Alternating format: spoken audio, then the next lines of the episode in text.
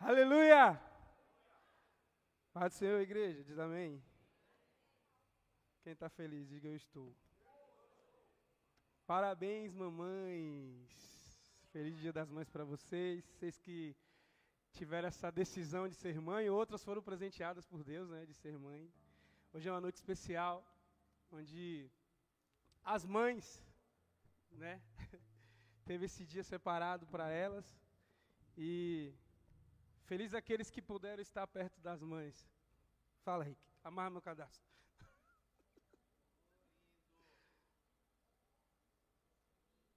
Agora eu te amo. Não estava te amando agora, não. Agora eu te amo. Feliz aqueles que puderam estar junto da sua mãe nesse dia, né? Que puderam ligar, que tiveram tempo de, de mandar uma mensagem, de fazer uma ligação. E eu oro por aqueles que não puderam estar, né? Que o Senhor conforte teu coração. No nome de Jesus. Amém? Quem está feliz, hoje é uma noite de Santa Ceia, é uma noite onde nós vamos nos aliançar ainda mais com Cristo. Quem crê nisso, diga assim: Eu creio. Irmão, quando eu abro a Bíblia, meu coração chega a disparar quando eu venho aqui ministrar a palavra para você e eu falo para Deus assim: Senhor, eu tenho medo, muitas vezes, porque é a tua igreja, não é a IACN, do pastor Rodrigo da pastora Sônia, a igreja de Cristo. Então eu preciso entender que há uma responsabilidade sobre todos que estão aqui. E quando eu abro a Bíblia, eu vejo que é um livro de romance. Um romance de um pai apaixonado à procura de um filho. Diga assim: Eu sou filho. E vemos que Deus ele faz de tudo para estar perto do filho. Mas eu quero que você repete assim comigo assim: a partir de hoje, eu andarei em direção ao Pai. Diga aleluia. Eu creio que nesse novo tempo onde nós estamos vivendo, essa jornada rumo ao Pentecoste, Pentecoste é a descida do Espírito Santo. E quando fala uma jornada, fala de um caminho onde vamos trilhar. E eu quero que você olhe bem para a pessoa que está do seu lado e fala para ela assim: Eu não vou te deixar sozinho. Você vai comigo até o final. Porque a Bíblia diz que aqueles que persistiram, aqueles que não desistiram, experimentaram o poder do Espírito Santo. Diga assim: Eu vou experimentar. Diga mais forte: Eu vou experimentar o poder do Espírito Santo de Deus. Aleluia. E nesse caminho, nessa, nessa jornada, é, até chegar ao ponto que é a descida do Espírito Santo, isso se dará no último dia da campanha que estamos vivendo, que é que estamos vivendo, que é essa jornada vai Jesus ele vai nos tirar algumas coisas. Para quê? Para que quando chegarmos no dia de receber o Espírito Santo de forma plena, nós estaremos preparados. Estaremos limpos de todos os costumes, de todos os pensamentos e de tudo aquilo que nos afasta de Deus. Diga aleluia. Eu queria ler com você Jeremias, abra sua Bíblia, abre também o seu coração. Jeremias capítulo 17, versículo 7. Abra a Bíblia, seu coração, abra o seu dispositivo aí, sua Bíblia digital, não deixe de acompanhar, no nome de Jesus. Olha o que a Bíblia diz. Mas bendito é o homem cuja confiança está no Senhor, cuja confiança está nele, versículo 8 ele será como uma árvore plantada junto às águas e que estende as suas raízes para o ribeiro. Ela não temerá quando chegar o calor, porque as suas folhas estarão sempre verdes. Não ficará ansiosa no ano da seca, nem deixará de dar fruto. Diga assim: não deixará de dar frutos.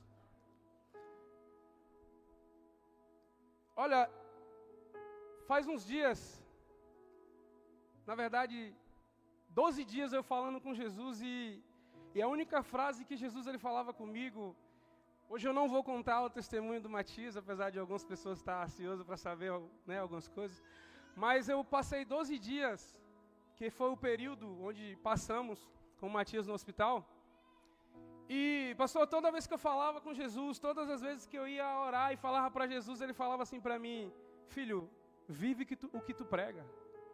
Mas de uma forma carinhosa. Filho, é só viver o que você prega, porque em momentos e que, de provações a gente Pelo menos eu fico aflito e eu fico nervoso e eu quero que as coisas aconteçam. E Jesus falava assim, filho, é só você viver o que você prega. E aí, essa palavra Jeremias, capítulo 17, versículo 7, fala assim: que feliz é o homem que confia, pastor Danilo. E aí o Senhor falou assim: é só confiar. E aí eu percebi, Nube, que quando eu vivo com Jesus e eu não tenho uma confiança 100% nele, ele tira a minha capacidade de resolver o problema para mostrar que eu preciso ser, confiar nele. Sabe quando Jesus ele arranca de você toda a capacidade de resolver? Porque eu não sei você, mas muitas vezes eu me pego querendo resolver na força do meu braço. Eu me pego querendo resolver do meu jeito. O homem da casa, o sacerdote, ele sempre é o provedor e ele quer resolver. Ele quer fazer do jeito dele, não é verdade? Sim ou não? Tem alguém assim igual a mim aí? E aí, naquele momento, o Senhor falava: confia em mim. Tá, Senhor, eu confio, mas sempre eu queria tomar a dianteira das coisas, eu queria fazer. E aí o Senhor foi e tirou de mim a capacidade de resolver o problema. Diga misericórdia. Só que, nos mínimos detalhes, depois, tá? Não foi no momento não. O Senhor sempre falou assim: eu sempre estava ali. Eu sempre estava ali. E quando eu li Jeremias capítulo 17, e esse versículo 7 e 8, eu falei assim: eu preciso confiar. O que, é que eu quero dizer com isso? Tem muitas coisas na nossa vida que nós não confiamos em Deus porque achamos que do nosso jeito é melhor. Ou porque confiar em Deus, eu te dar um exemplo. O Senhor ele te deixa à deriva no meio do oceano, seguro apenas em um pedaço de isopor. E você começa a entrar em desespero e de repente aquele isopor no meio do, dos chacoalhos das ondas sai da sua mão e você não sabe nadar. E quando você acha que está se afogando, pastor Alan, uma voz dentro do seu coração diz assim: Eu sou o mar. Deus está falando assim: Eu sou o mar. Você não está morrendo, você está confiando em mim. Você está em mim, eu em você. Por que, que eu estou falando isso? Porque quando se trata da nossa vida financeira, queremos resolver do nosso jeito. Queremos ter um saldo bancário, que isso me dá sustento, isso me dá segurança, sim ou não? Muitas vezes eu estou relacionado meu autoestima a os números da minha conta. Mas a Bíblia fala: Feliz é o homem que confia no Coloca o versículo 8 para a gente ler isso daqui. Olha só o versículo 8 que diz, 17, 8 de Jeremias. Ele será como uma árvore plantada junto às águas, e que estende as suas raízes para o ribeiro. Ela não temerá quando chegar o calor. Por quê? Porque as raízes estão indo até o ribeiro buscar água. Está falando sobre confiança, ele está falando assim: ó, o homem que tem confiança no Senhor, ele está enraizado em Cristo. Diga aleluia. E diz assim: ó, porque as suas folhas estarão sempre verdes, não ficará ansioso no ano da seca, nem deixará de dar frutos. Diga assim: eu nunca vou deixar de frutificar. Mas só, só não deixa de frutificar quem está plantando no lugar certo. O melhor lugar para se plantar é aos pés de Cristo. O melhor lugar para se plantar é o lugar onde Cristo está olhando, sentado, assistindo você trazer aquilo que é parte dele. A Bíblia não fala para você dar o dízimo, a Bíblia manda você devolver, diga assim, devolver. E se eu devolvo é algo que não era meu, sim ou não? Você está aí? Glória a Deus, não deixa com medo não.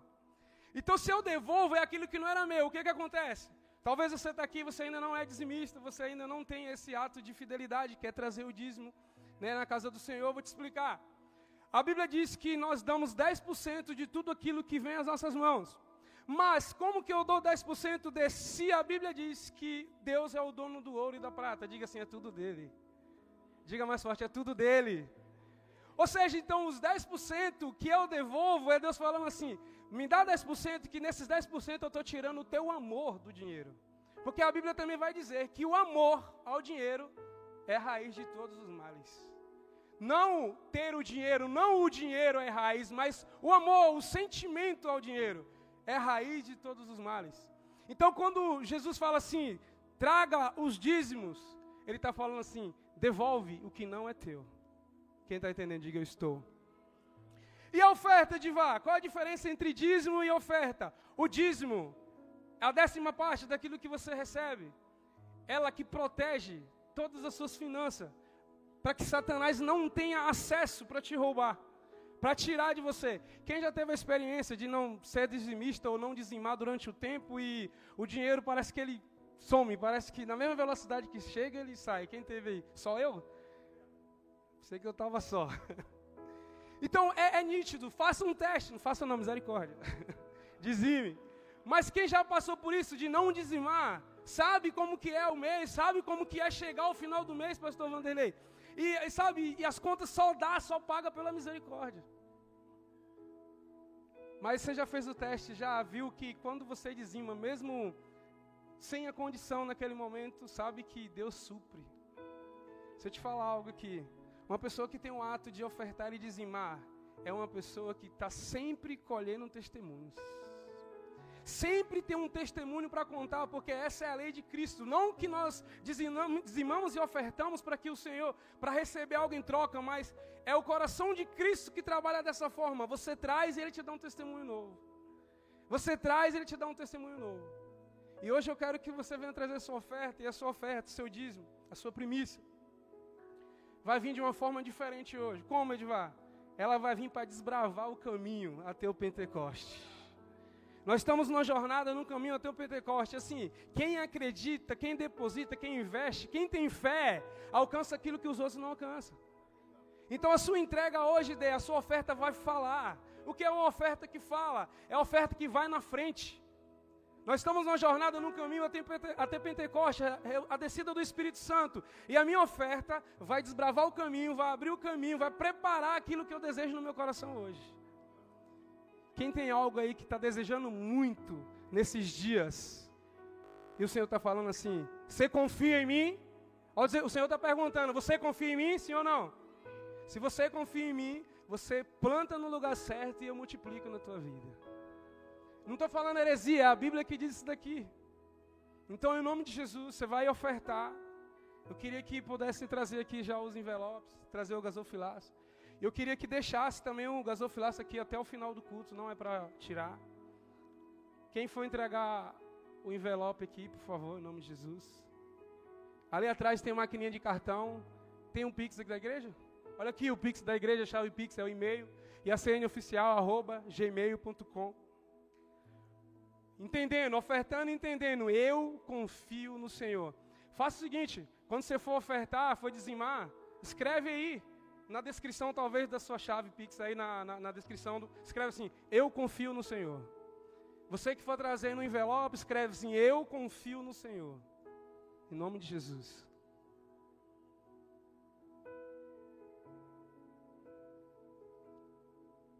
A Bíblia diz que a oferta de, de Abel até hoje fala. E a sua oferta? É uma oferta que tem falado? A Bíblia diz que o dízimo ela, ele, ele protege nossos bens e a oferta traz aquilo que não temos. O Senhor está pronto para te abençoar, em nome de Jesus. Eu queria que toda a igreja ficasse de pé, aqueles que já ofertaram. Quem não vai ofertar também pode ficar, eu quero orar por você. Quem é dizimista, fique de pé. Quem não é, eu vou, vou orar para que você tenha esse ato de fidelidade, em nome de Jesus.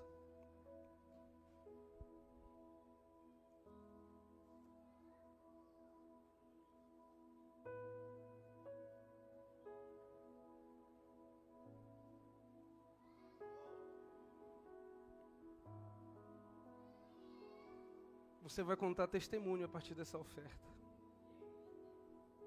Talvez nós estamos tão acostumados a contar testemunho dos outros, né? Diga assim: o testemunho vai ser na minha casa. Só metade da igreja falou isso aí. Eu quero que todos falem. Por mais que você não acredite, mas eu acredito por você. Diga assim: o testemunho financeiro vai ser na minha casa.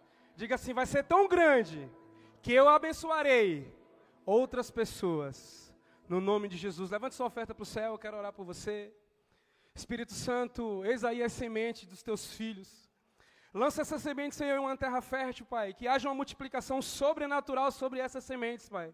Senhor, que venha multiplicar a 30, 60, 100, a mil vezes mais, Senhor.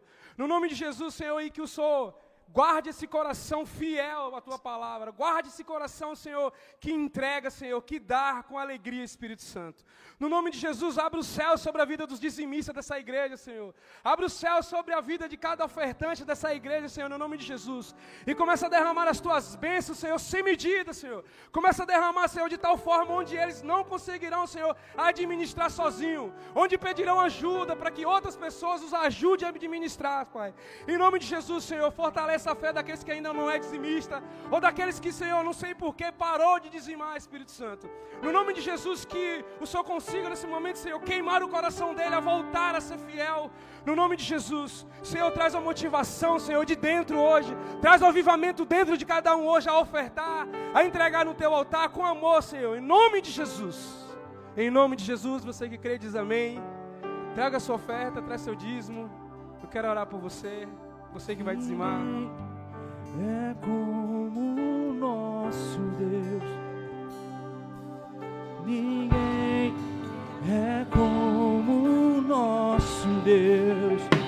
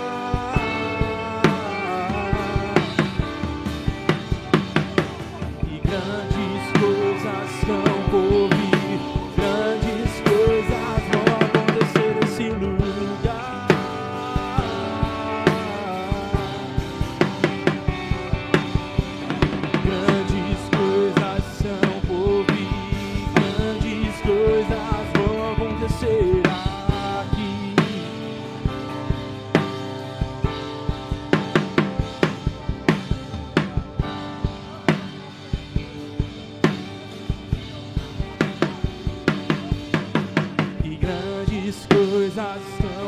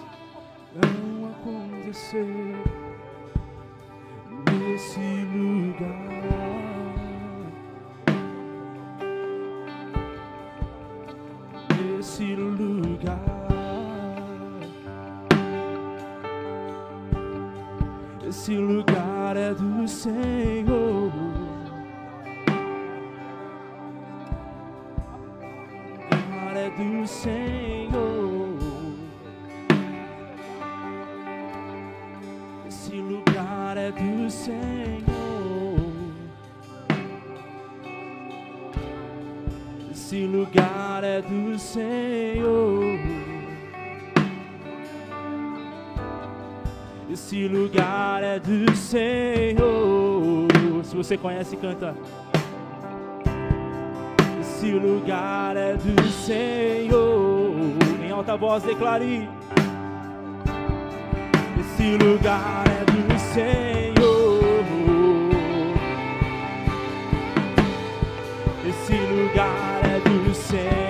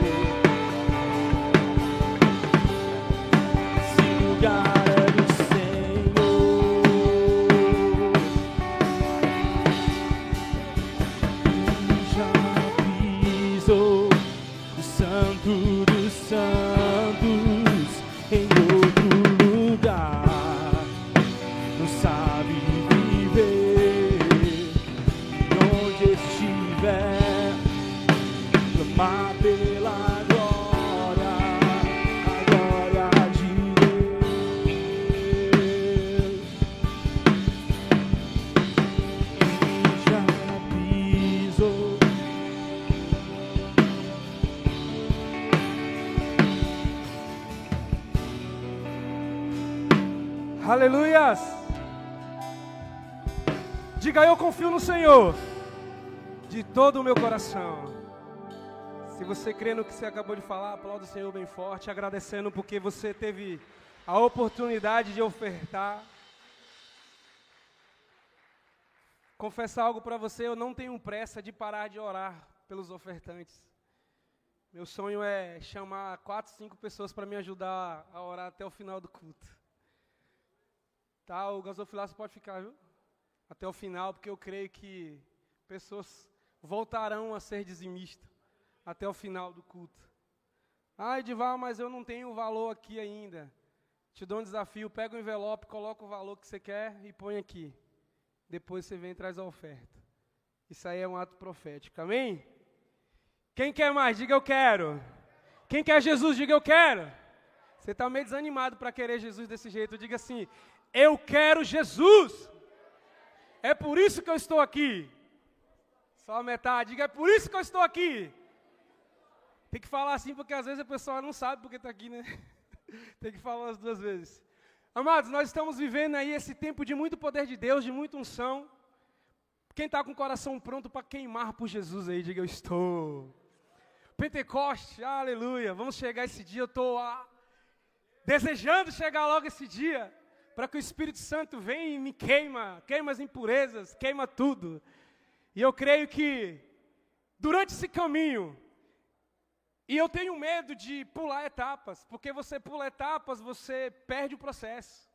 Se você pula a etapa, você perde a beleza de que do, do caminho. Diga assim, o melhor da viagem. Diga o melhor da viagem é a demora. Meu Deus, hoje eu vou estimular você muito a falar. Você está meio cansado, estava lá no acampamento pulando, né? Está meio cansadinho, está escrito assim, ó, cansaço.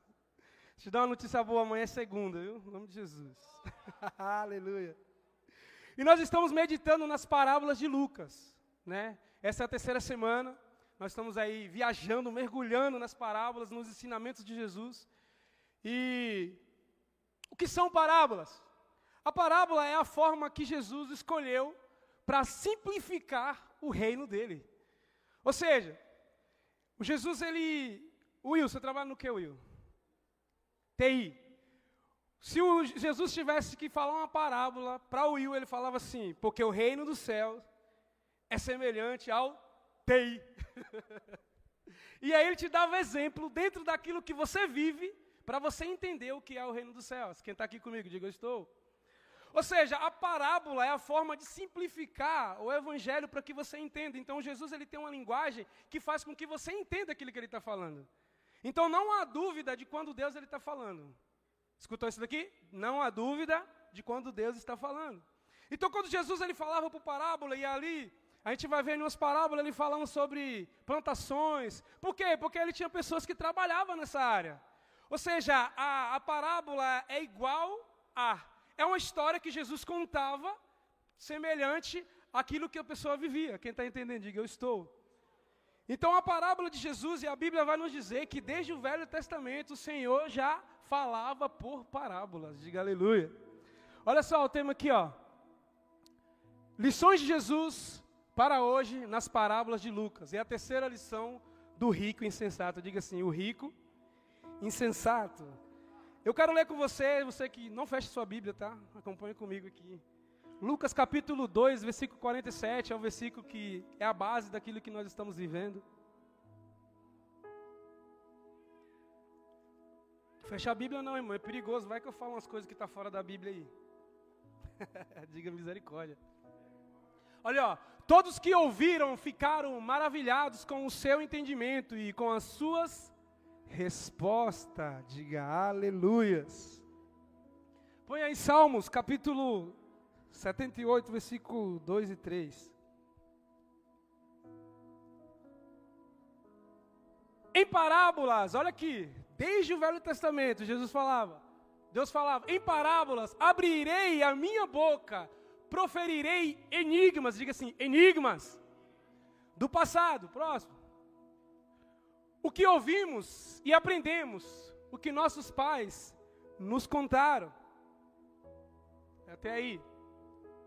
Sabe, um dia Jesus ele é questionado por que, que ele falava por parábolas. Os discípulos falam, Senhor, por que, que o Senhor fala por parábolas? Ele diz assim, porque a vocês é dado o conhecimento dos mistérios do reino dos céus, mas a eles não. A eles não, Jesus está falando da multidão.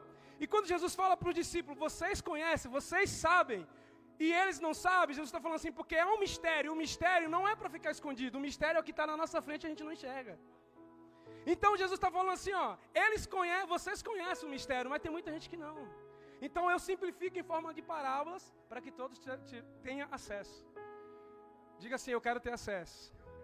Só que assim, Sabemos que teve muita gente que andou com Jesus, ouviu as parábolas de Jesus, mas não entendeu. Porque não é só estar ouvindo, mas é querer desvendar os mistérios. Diga assim, ó, Jesus tem muito a revelar no nosso coração.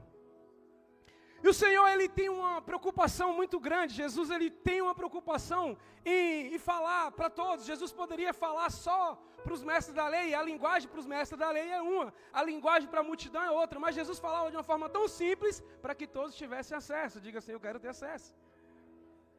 E aí, quando Jesus fala assim que desde o passado ele abria a boca, Deus abria a boca para falar em parábola, ele fala assim: Eu quero que todos alcancem os mistérios do reino. Diga assim para o irmão do seu lado, fala assim: seja um desvendador de mistérios do reino.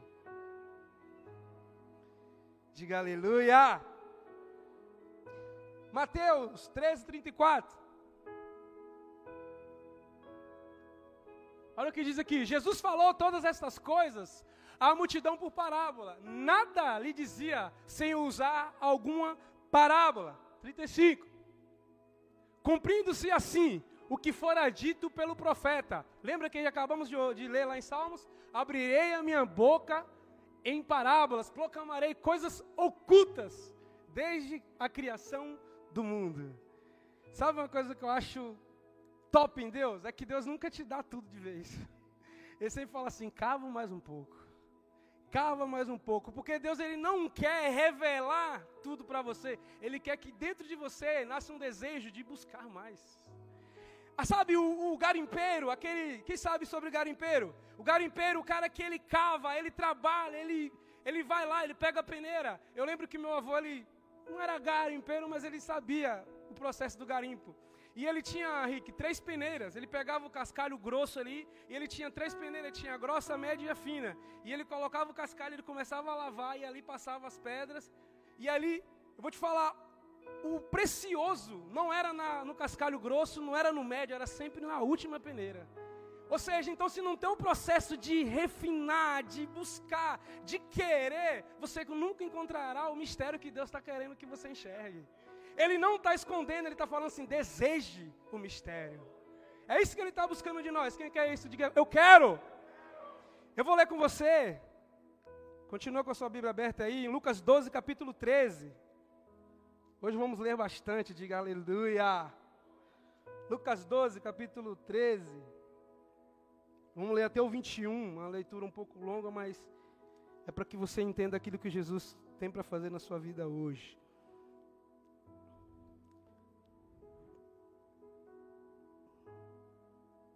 Diz assim: Alguém da multidão lhe disse: Mestre, diz ao meu irmão que divida a herança comigo. Respondeu Jesus: Homem, quem me designou juiz ou árbitro entre vocês? Então lhe disse: Cuidado, diga assim: Cuidado.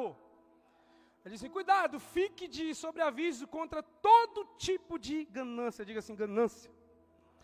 A vida de um homem não consiste na quantidade dos seus bens. Diga misericórdia. Versículo 16 diz assim: Então lhe contou esta parábola. A terra de certo homem rico produziu muito. Ele passou consigo, ele pensou consigo mesmo. Olha o que ele pensou: O que vou fazer? Não tenho onde armazenar a minha colheita. Então disse: Já sei o que vou fazer.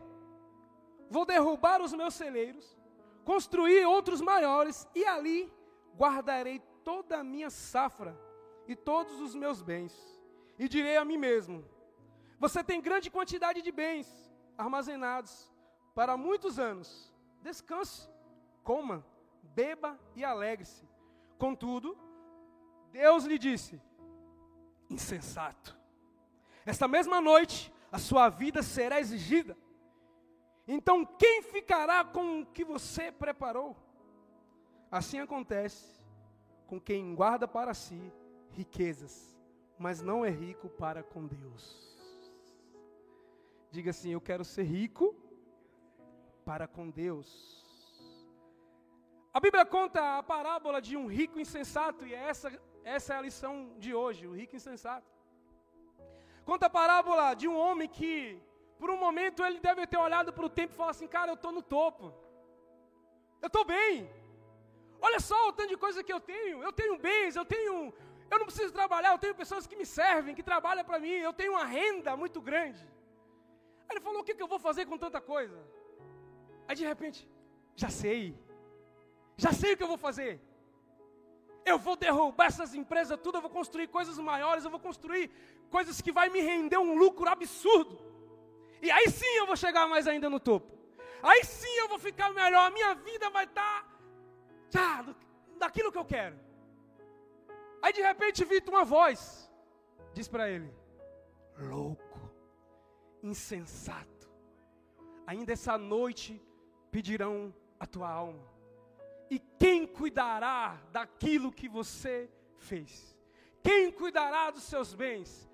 E aí aquela voz está falando no coração dele, fala assim: é que você está amarrado nas coisas da terra e plantando nas coisas da terra, esquecendo de plantar nos céus. O que, é que a Bíblia diz? Fala assim: não junteis tesouro na, mas juntais no. Porque na terra o ladrão rouba e a traça corrói, mas no céu não. Diga aleluia. Toca na pessoa que está ao seu lado e diga assim: não seja insensato. Diga assim: seja rico com Jesus. E aqui a Bíblia não está falando, Cris, de que esse homem ele construiu os bens dele, Paulo, de forma errada. Olha só que louco, ele não construiu tudo de forma errada, foi de forma digna, ele construiu, ele trabalhou, ele tinha o direito de usufruir daquele que ele tinha. Mas a Bíblia está falando de um pensamento, de uma falta de maturidade com aquilo que Deus deu. Ou seja, a Bíblia nunca te condenou a ter, a Bíblia sempre falou que você precisa ter maturidade com aquilo que você tem. Porque a Bíblia diz que ele tem as coisas, ele trabalhou, mas o pensamento dele está aqui.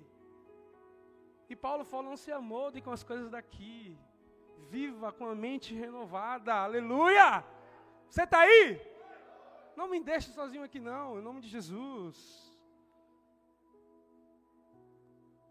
Cara, tem uma parte que Jesus fala assim, ó.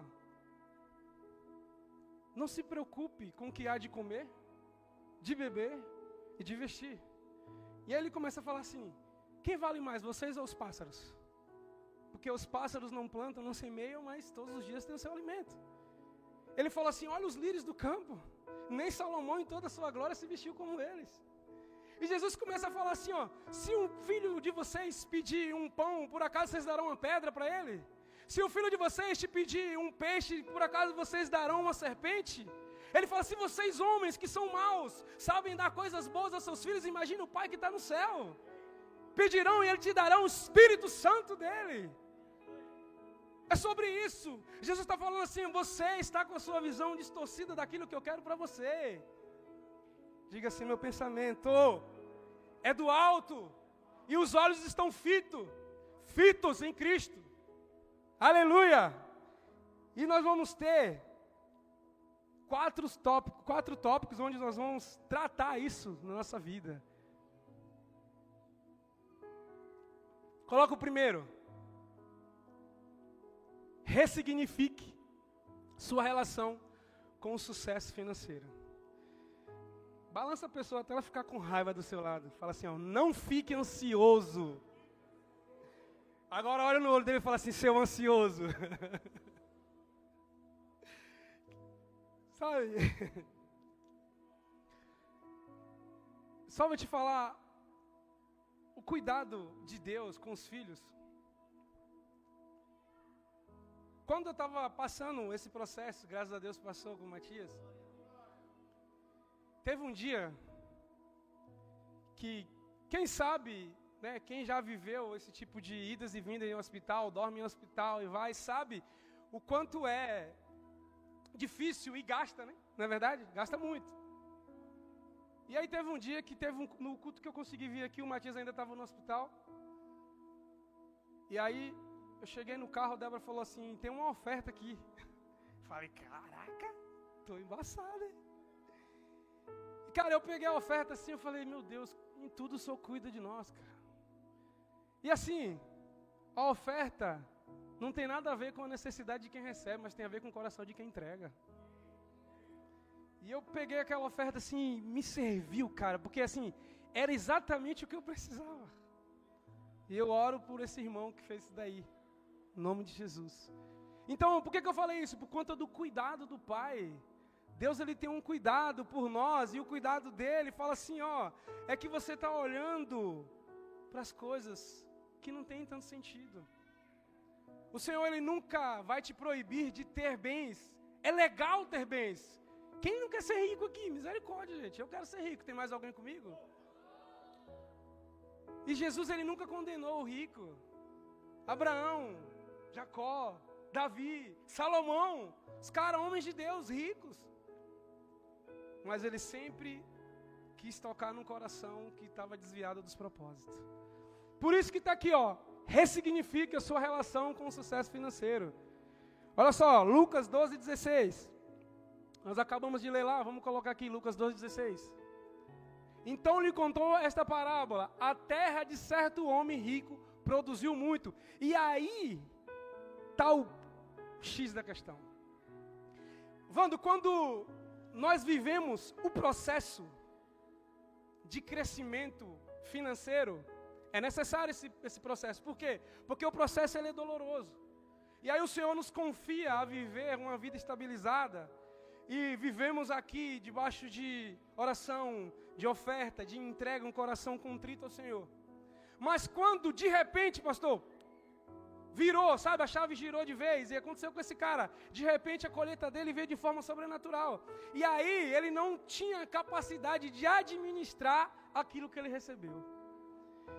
Então, isso fica muito claro que não é que o Senhor não queira te dar, é que você ainda não está pronto. É que se o Senhor dá aquilo que você deseja, ou até aquilo que Ele deseja te dar, e você não tem estrutura para administrar, Ele te mata, então Ele não vai te dar. O, o Deus deixar você passar algumas dificuldade, dificuldades é um cuidado dele, é uma prova de amor, porque Deus sabe que aqui tem pessoa que se ele abrir o financeiro assim, a pessoa vai embora. Então vai passar perrengue até o resto da vida, porque ele fala assim: Eu levarei a minha amada no deserto e falarei do meu amor. É toda vez você precisando e falam, Deus, eu te amo, e ele falou, Eu cuido de você. E aí fica nessa guerra, porque eu já falei: a Bíblia é um livro de romance, é o pai atrás do filho, ele não vai deixar você ir embora. Fala assim, moio. Descobriu que não é rico ainda, né? Você não tem estrutura para aquilo que Deus tem para você. Mas a partir de hoje, eu tenho uma boa notícia, a partir de hoje, vai entrar dentro de nós uma maturidade espiritual, onde nós vamos saber lidar com as nossas finanças. No nome de Jesus. E outra coisa, não é Satanás que te rouba, é você que se rouba. Porque você administra mal aquilo que Deus te dá. Você sabia que um dia você vai dar conta de tudo aquilo que veio na sua mão? Sabia não? Se o ouro e a prata é dele e ele te dá para você trabalhar, ele vai te perguntar: o que você fez com o meu dinheiro? Onde você investiu? O que você fez? Me mostra os frutos do dinheiro que eu te dei. Diga, moiô. De novo. Diga assim para a pessoa que está do seu lado: você não vale o que tem. Isso aí é provérbios do mundo. Você não vale o que tem, você vale quem você tem. Diga assim: eu tenho Jesus. A maior riqueza é ter Jesus. Aleluias.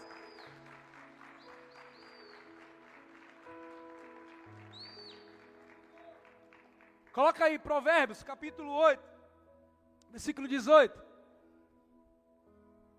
Diz assim, ó, comigo estão riquezas. Meu Deus, cara.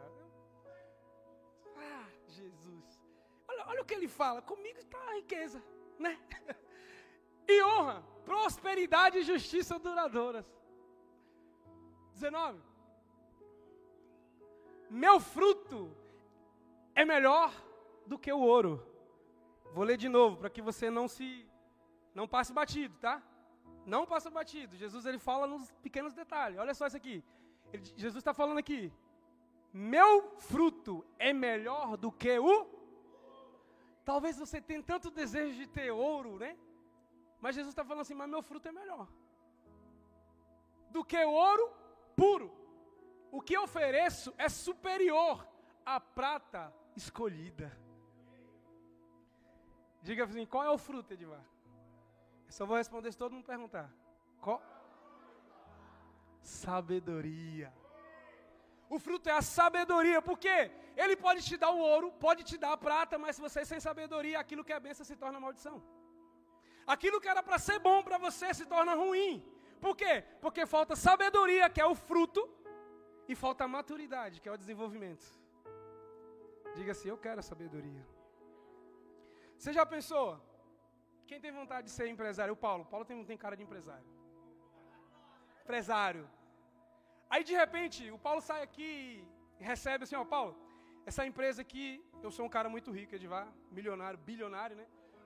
Paulo, você, a partir de hoje, essa empresa é tua, eu estou te doando, né? Deus mandou te dar essa empresa, toma conta dela, tá? Essa empresa que fabrica tintas e entrega para o Brasil inteiro, Sherry Williams, uma das melhores marcas aqui do Brasil, beleza?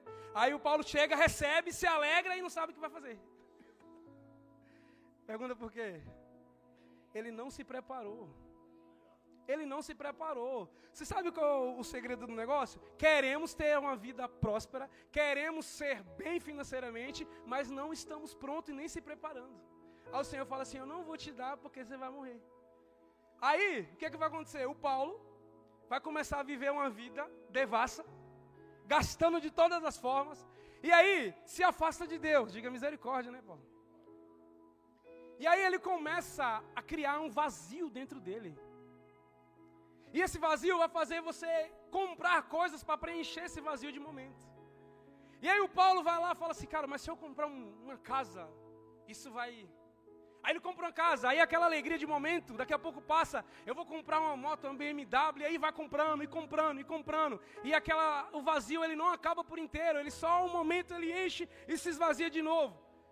Aí eu vou te fazer uma pergunta, você sabe qual é a última coisa que um cara rico, vazio, compra? Alguém sabe? A última coisa? Ele compra 5 metros de corda. É verdade, ele compra 5 metros de corda e se mata. Porque o vazio só é preenchido por Jesus. Dinheiro nenhum compra. Como, ô Vitor, como que o cara tem condição de comprar tantas coisas e vive infeliz? Porque falta Jesus. Então a nossa visão precisa mudar, o nosso pensamento, a maturidade em relação a finanças. Não é os bens que eu tenho, é quem eu tenho que comanda os meus bens. Paulo, Jesus só vai te dar quando ele tiver a segurança de que você vai administrar bem, porque ele quer teu bem. E as tuas finanças têm que abençoar outras pessoas. Diga aleluia. Diga glória a Deus. Olha só, Segundo, segundo ponto, Use seus recursos para servir e transformar realidades. Coloca para mim Lucas capítulo 12, versículo 17. Olha só. E pensou consigo mesmo: o que vou fazer? Não tenho onde armazenar minha colheita. 18. Então disse: Já sei. Já sei o que vou fazer. Vou derrubar os meus celeiros e construir outros maiores, e ali guardarei toda a minha safra e todos os meus bens. Diga misericórdia, homem. A pergunta é: como você tem lidado com aquilo que Jesus te confiou? Nossa, Diva, mas é tão pouco aquilo que eu tenho recebido. Mas a Bíblia fala que Jesus diz assim: se você é fiel no pouco, a chave é essa: se você é fiel no pouco, te colocarei no muito. Porque a fidelidade começa nos mínimos detalhes. Diga assim: eu vou ser fiel no pouco. A Bíblia diz assim, um versículo, se eu não me engano, acho que está em Lucas 16, 13, diz assim: que você não pode servir a dois senhores. Você não pode servir a dois senhores. Quem são os senhores? A Jesus e o dinheiro. Diga assim: Jesus e o dinheiro. Você não acha que é estarrecedor a Bíblia chamar o dinheiro de Senhor? E colocar na mesma patente de Jesus? Você não pode servir a dois senhores, nem a, Je a Jesus e o dinheiro ao mesmo tempo. E onde que está a chave do negócio? É que se o dinheiro for o seu senhor, você é escravo dele. Mas se Jesus é o teu senhor, o dinheiro é teu servo. Diga assim: o meu dinheiro vai trabalhar para mim, não eu trabalhar para ele. Porque parece que invertemos as coisas, hoje trabalhamos e corremos atrás do dinheiro. E se você tem Jesus, é Ele que corre atrás de você. Com a finalidade de quê? Eu vou mudar realidades. Eu vou mudar lugares. Eu vou mudar nações. Através daquilo que o Senhor confiar a mim. E muitas vezes, pastor, esse, esse sentimento de se o Senhor derramar sobre a minha vida, eu farei em outras nações, eu farei em outros lugares. Só que, se eu não tenho Jesus e eu só tenho um pensamento, é uma mentira que eu estou contando para mim. Jesus diz assim: sem mim não podeis fazer coisa alguma. Lá em João 15. Se sem Jesus eu não consigo fazer nada, eu estou só existindo, estou vivendo uma vida sem propósito. Diga assim: eu quero ter propósito. Diga mais forte, diga assim: Eu quero ter propósito. Por quê? Porque a, estratégia de Satanás, e eu estou falando de realidade, de agora, e quando falamos de realidade, daquilo que estamos vivendo, muitas vezes nos confronta. Satanás agora, ele não quer que você o adore, basta você adorar o dinheiro. Quantas pessoas você conhece que vivem essa vida de, não, eu preciso trabalhar, eu preciso, eu preciso, por quê? Por conta do dinheiro, porque virou escravo do dinheiro e não o senhor do dinheiro. Hoje o Senhor vai te dar a capacidade de dominar as suas finanças de forma tão sobrenatural, onde você é o Senhor, não o servo do dinheiro. O Senhor da sua vida é Jesus, diga assim: é Jesus. Diga assim: o foco. Diga mais forte: o foco é Jesus. Eu vou te falar com toda propriedade isso daqui. Um dos maiores esfriamentos da igreja hoje em dia é o financeiro. Muitas pessoas deixam de estar com Cristo por conta da vida financeira. Muitas pessoas sofrem essas investidas de Satanás. E vou falar também, às vezes não é Satanás, às vezes é Deus testando o seu caráter. E pessoas se esfriam. Por quê? Porque a vida financeira está bagunçada, é uma vida que, sabe, vai de qualquer jeito, e aí trabalha, pega o dinheiro, gasta de qualquer forma, e o Senhor está falando assim: seja o Senhor do dinheiro, não seja escravo dele, seja o Senhor do dinheiro, não seja escravo dele, deixe que eu seja o Senhor da sua vida, deixe eu cuidar das suas finanças. Mas parece que Jesus não entende de dinheiro. Parece que Jesus não entende de finanças, parece que nós queremos tomar conta das nossas finanças. Conhece alguém que desanimou e você sabe que foi vida financeira? Conheço muitos que desanimaram. Ah, sim, mas saiu da igreja? Não! Está aqui dentro, só que vazio. Está aqui dentro, só que não tem mais desejo. Por quê? Porque fala assim: Deus não olha para mim. Parece que Deus não enxerga o que está acontecendo na minha vida. Conhece alguém assim? Eu já passei por isso. Chegar e falar assim: Meu Deus, mas eu, eu dizimo, eu entrego e as coisas não acontecem. Aí o Senhor falou assim: Onde está seu coração? Onde está seu coração, Edvar? Porque se o seu coração estiver lá, lá também é seu tesouro. Meu coração, Vitor, não pode estar enraizado nas coisas da terra, onde as coisas são passageiras. Meu coração, o meu investimento é no céu. Eu preciso investir na minha eternidade. Diga assim, a eternidade. É lá que eu preciso investir. O meu investimento pesado é lá. Por quê? Porque a Bíblia diz que quando chegamos lá, vamos receber a coroa de ouro, vamos receber o nosso galardão, e galardão é recompensa, e não há recompensa para quem não investe.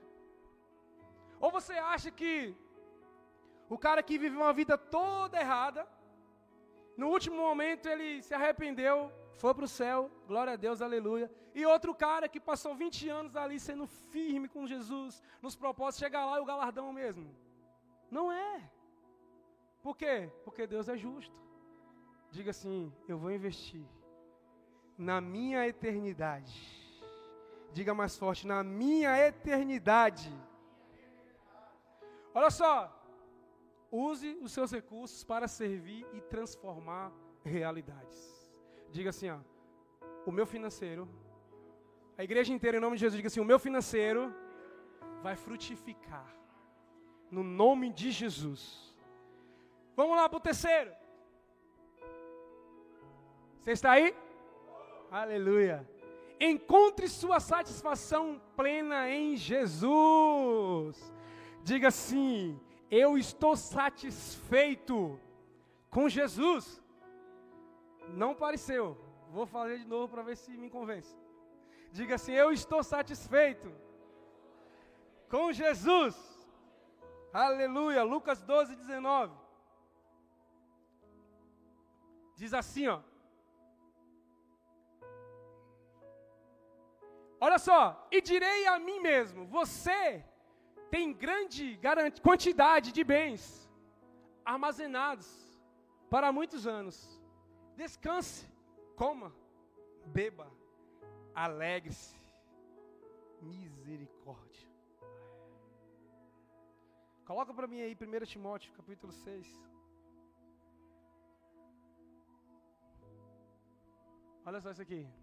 De fato, a piedade com contentamento, diga assim, contentamento. Eu não vou falar não, está todo mundo desanimado. Vamos lá, vamos lá. De fato, a piedade com contentamento, diga, contentamento. contentamento. É grande fonte de lucro. Próximo. Pois nada trouxemos para este mundo, diga assim, nada. Fala com a pessoa que está falando, diga assim, nada trouxemos para esse mundo e dele nada podemos levar. Próximo. Pois isso, tendo o que comer e com que vestirmos, estejamos com isso satisfeitos. Diga assim, satisfeitos. Olha o próximo. Os que querem ficar ricos caem em tentação, em armadilhas e em muitos desejos descontrolados e nocivos que leva os homens a mergulharem na ruína e na destruição. Próximo. Pois o amor ao dinheiro é raiz, diga assim, o amor ao dinheiro é raiz. Olha só, de todos os males. Algumas pessoas, por cobiçar o dinheiro, desviaram-se da fé e se atormentaram, diga assim, atormentaram com muitos sofrimentos. Forte, diga assim, uau.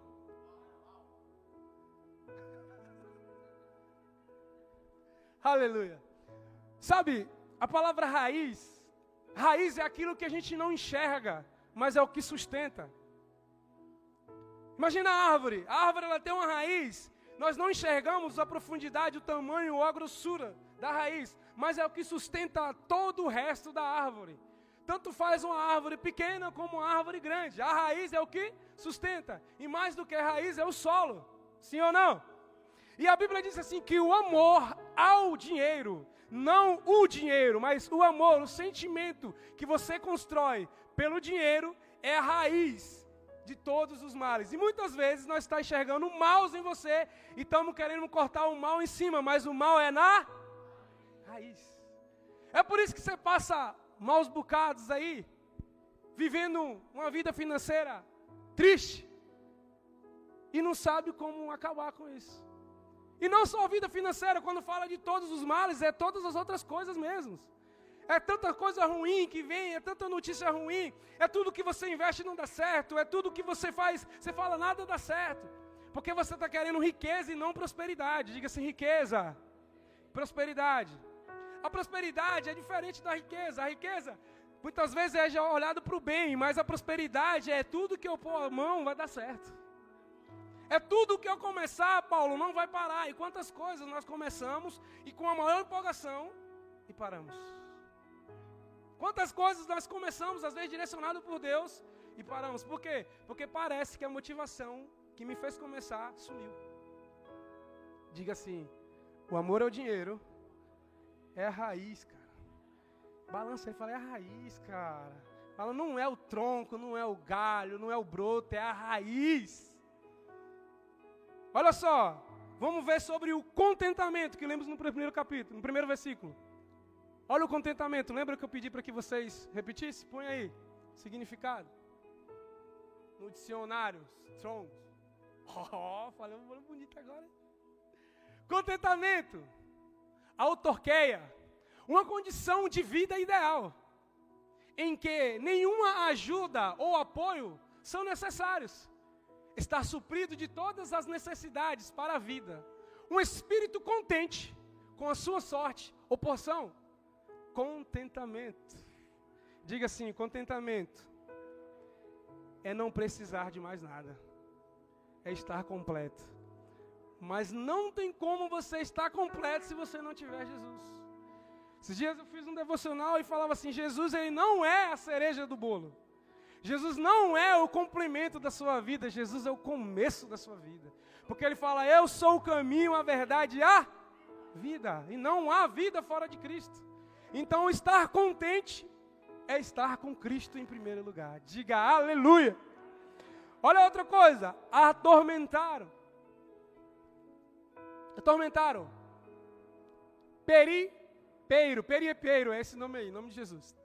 Transpassar, atravessar, metáfora, torturar a própria alma com tristeza. Olha só, está falando assim, que o tormento é torturar a própria alma com tristezas. Diga misericórdia. E por último, sofrimentos. Odune, aflição, dor, tristeza que consome. Quando você ouve uma das parábolas que Jesus também conta, que fala sobre o jovem rico, Aquele homem ele chega e ele faz uma pergunta para Jesus, e a pergunta é a melhor pergunta que ele poderia ter feito. Ele fala: Senhor, o que eu faço para herdar a vida eterna? Você está aqui? O que eu faço para herdar a vida eterna? E Jesus fala assim: Você cumpre os mandamentos. E aí ele fala: Cumpro desde criança. Honrar teu pai e tua mãe, amar o Senhor teu Deus, o teu próximo. E ele fala: Eu cumpro desde criança. Aí o Senhor fala assim: Lhe falta uma, diga assim, uma coisa. Caraca, que raiva dele, hein? Se Jesus falar para mim, ele fala assim, você falta umas meia dúzia de coisas ainda de E aí ele, imagina a expectativa dele. Ele é rico. E a expectativa de, cara, falta só uma coisa, então eu posso comprar. Eu tenho dinheiro para comprar. E aí Jesus trata exatamente do dinheiro, fala assim: pegue todos os seus bens, distribua para os pobres, muda a realidade de pessoas. Lembra que a gente viu o terceiro tópico? muda a realidade de pessoas, deixa tudo e segue. A Bíblia diz que ele se entristeceu, Rick, por quê? Porque tudo que ele tinha, que ele tinha era muita coisa. E aí me parece que esse cara ele tem Alzheimer, porque ele esqueceu da pergunta. Porque qual era a pergunta? A pergunta é o que eu faço para herdar, herdar, a vida eterna. Então, assim, tudo que Jesus me pedisse para fazer era muito valoroso. Mas quando ele escuta a resposta, mexe no coração dele, porque o coração dele está na riqueza que ele tem. E aí ele fala assim, ele, a Bíblia diz que ele se entristece e vai embora. Aí eu digo algo para você. Jesus, ele não tem tempo para quem não quer viver um propósito com ele. A Bíblia não me fala isso, mas eu posso viajar na palavra de Deus e imaginar que Jesus não queria que realmente ele entregasse a riqueza. Jesus não queria. Porque ele teve encontro com outras pessoas e não tirou a riqueza de ninguém. Ele teve um encontro com Zaqueu. Zaqueu era o cara que cobrava imposto, ele roubava as pessoas. E Jesus não falou uma palavra com Zaqueu. Zaqueu falou assim: Senhor, eu vou devolver, eu vou pagar, eu vou dar dez vezes mais as pessoas que eu roubei. Jesus não falou, devolve, ele falou. A transformação de dentro para fora, não de fora para dentro. Então eu creio que Jesus ele não queria que ele entregasse. Jesus só queria falar assim: Eu vou te mostrar onde está seu coração, por isso que você não acessa o céu. Muitas vezes nós não acessamos o céu porque nosso coração está nas coisas da terra. Diga assim a pessoa que está ao seu lado, fala assim: solta as coisas da terra, irmão. Só vai alcançar o céu quem abrir mão das coisas da terra. Olha só o que Russell, Russell Shelley, põe para mim em nome de Jesus, deixa eu ler aqui. Vou ler agora, calma aí. Olha só, muitos, muitos lastimarão os parcos investimentos no céu. Quando Deus nos dá mais do que precisamos, certamente está nos testando. Olha só que top. Onde estará o seu coração? Manda o próximo. Desperdiçaremos esses valores em casas, em praias, em roupas de grife, em carros do ano, quando eles poderiam render juros que nos alegrarão para sempre? É Russell Shelley. Falei bonito agora. Diga aleluia. Volta aí. Em nome de Jesus. Volta um aí. Onde está o seu coração? Diga assim, ó, para a pessoa que está ao seu lado assim, para de sofrer, irmão, com aquilo que só Jesus pode mudar. Não é verdade? Olha só isso daqui. Vê aqui agora. Gastamos ou investimos tempo em curso, é top. Em leitura, é top. Sabe? E começamos a entrar desenfreadamente, estudando, buscando, buscando, buscando, buscando, em busca de ter uma vida financeira melhor. Mas se Jesus não está, não, não tem prosperidade. É só fadiga e cansaço na sua vida, meu irmão. Diga assim: O Senhor Jesus é o Senhor da minha vida. Vamos lá para o quarto e último. Estou acabando. Diga amém. Ah, peguei bastante aí, hein? Glória a Deus. Isso aí, sinceridade na igreja. Olha só, faça escolhas financeiras que terão impactos eternos. Diga aleluia. Escolhas financeiras que têm impactos eternos. Ah, meu Deus do céu, eu não sei fazer nenhuma escolha ainda, Senhor. Mas vou fazer. Olha só, Lucas 12, 20 e 21. Jesus está falando com você? Diga amém. Se não respondeu, Jesus vai falar ainda. Tá? Não acabou o culto. Contudo, Deus lhe disse: insensato, esta mesma noite a sua vida será exigida. Então, quem ficará com o que você prosperou, preparou? Assim acontece com quem guarda para si riquezas, mas não é rico com Deus. Coloca aí um provérbio, um provérbio popular que conhecemos. Em nome de Jesus. Che, olha só. Não, não, não é isso não. É um provérbio popular. Não achou? Amém. Vamos para cima. Olha só. Você pode dar sem amor, mas não pode amar sem doar. Vou falar de novo. Você pode dar sem amor, mas não pode amar sem doar. Veja isso aqui que interessante. Você está aqui comigo? Todo mundo? Presta atenção nisso daqui. A Bíblia fala que o verbo crer é repetida 270 vezes na Bíblia. Ou seja, creia, diga assim para a pessoa, fala, creia. 270 vezes, né? Vamos crer. Orar 371 vezes. Diga assim, ora, irmão. A palavra amor, o verbo amar, é repetida 714 vezes. Olha que top. E a palavra dar é repetida 2.162 vezes. Fala assim, isso eu não sabia. Nem eu. Coloca o gráfico para mim aqui.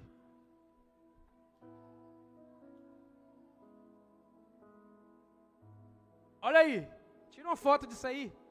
Tira a foto aí para você guardar isso daí, que eu fiquei abismado com isso daí.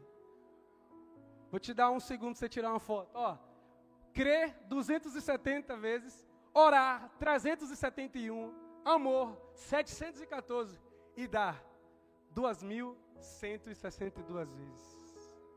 Descarregou o celular? Assiste a live depois aí, em nome de Jesus.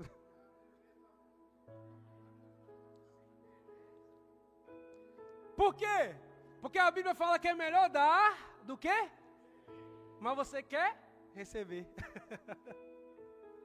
Aí você entra em crise, porque como assim se dar é melhor do que receber? Na é verdade? Olha só, existe dois tipos de pessoas. As que dizem a Deus: "Seja feita a tua vontade, Senhor". E o outro tipo que Deus diz para ela: "Seja feita a sua vontade". Quem é você dessas pessoas? Você é a que diz assim: "Seja feita a tua vontade", ou Deus tem falado para você: "Seja feita a tua"?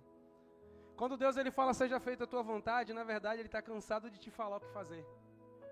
Aí Deus está cansado de te falar o que fazer. Aí você vem num culto que nós estamos falando da sua vida financeira e não é de oferta, que nós já tivemos um momento de oferta. É da sua vida financeira, onde parece que o pregador está querendo te convencer de algo que a palavra já deveria ter te convencido. Eu não estou para te convencer aquilo que Deus já precisava ter te convencido se você não tem coragem de entregar as suas finanças para Ele, você nunca terá coragem de entregar a vida. Se você não entrega para Deus as coisas que é da terra, você nunca vai entregar quem você é para Ele. Diga misericórdia, Jesus. Mas Jesus tem nova chance.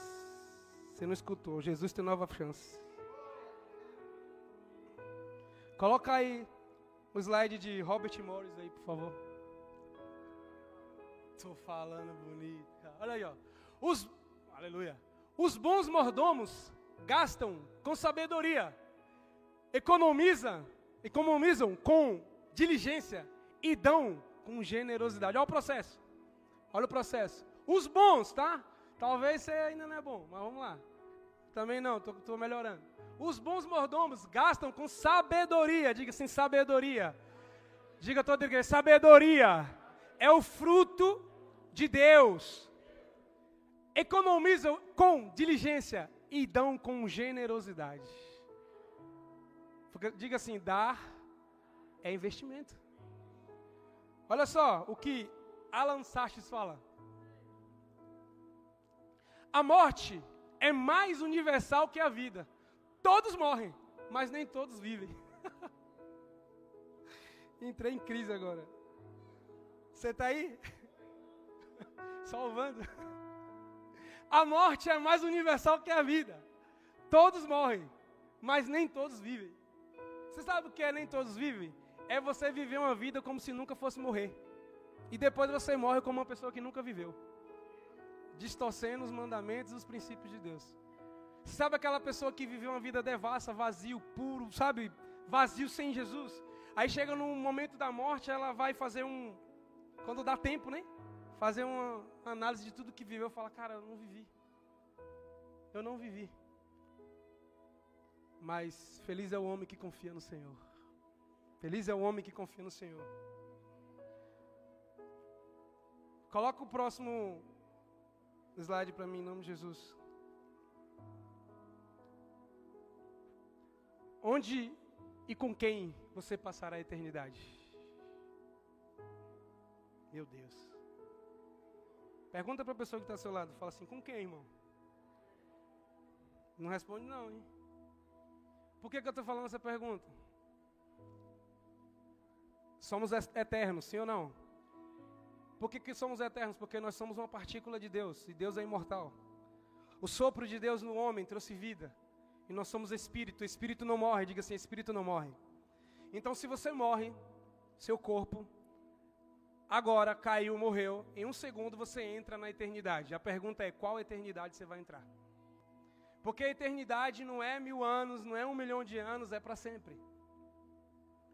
A pergunta é com quem e com quem você passará a eternidade.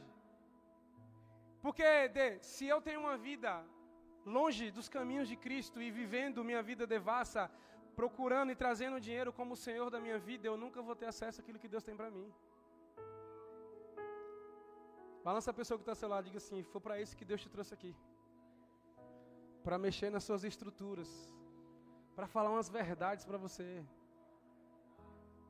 Eu queria que você, por um segundo, fechasse seus olhos. E enquanto isso, o pessoal do louvor já pode subir. Eu quero que você feche seus olhos e repita assim comigo, em nome de Jesus. Feche os olhos, toda igreja, em nome de Jesus. Diga assim: Senhor Jesus, perdão por todos os meus erros. Na minha relação com o dinheiro, hoje encontrei minha satisfação em Ti, que nada possa roubar meu coração de Ti, Jesus. Seja mais firme, tá? Eu creio que o Senhor tem o melhor para a minha vida financeira e que ainda prosperarei mais, que eu amadureça para gerir com sabedoria e nunca me apegue ao dinheiro. Diga assim: conceda-me um coração generoso e que eu nunca me orgulhe das conquistas financeiras. Diga assim: ajuda-me investir na expansão do teu reino e construir um legado duradouro. Que a ansiedade não roube a minha paz.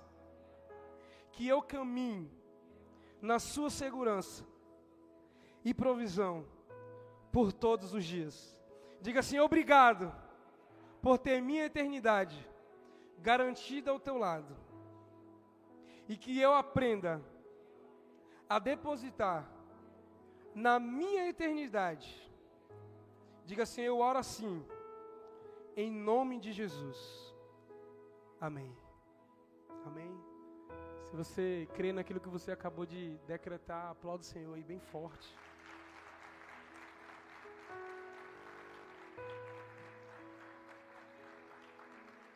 Eu queria ler para você eu queria que você já ficasse de pé, eu queria ler com você Romanos capítulo 3, versículo 21.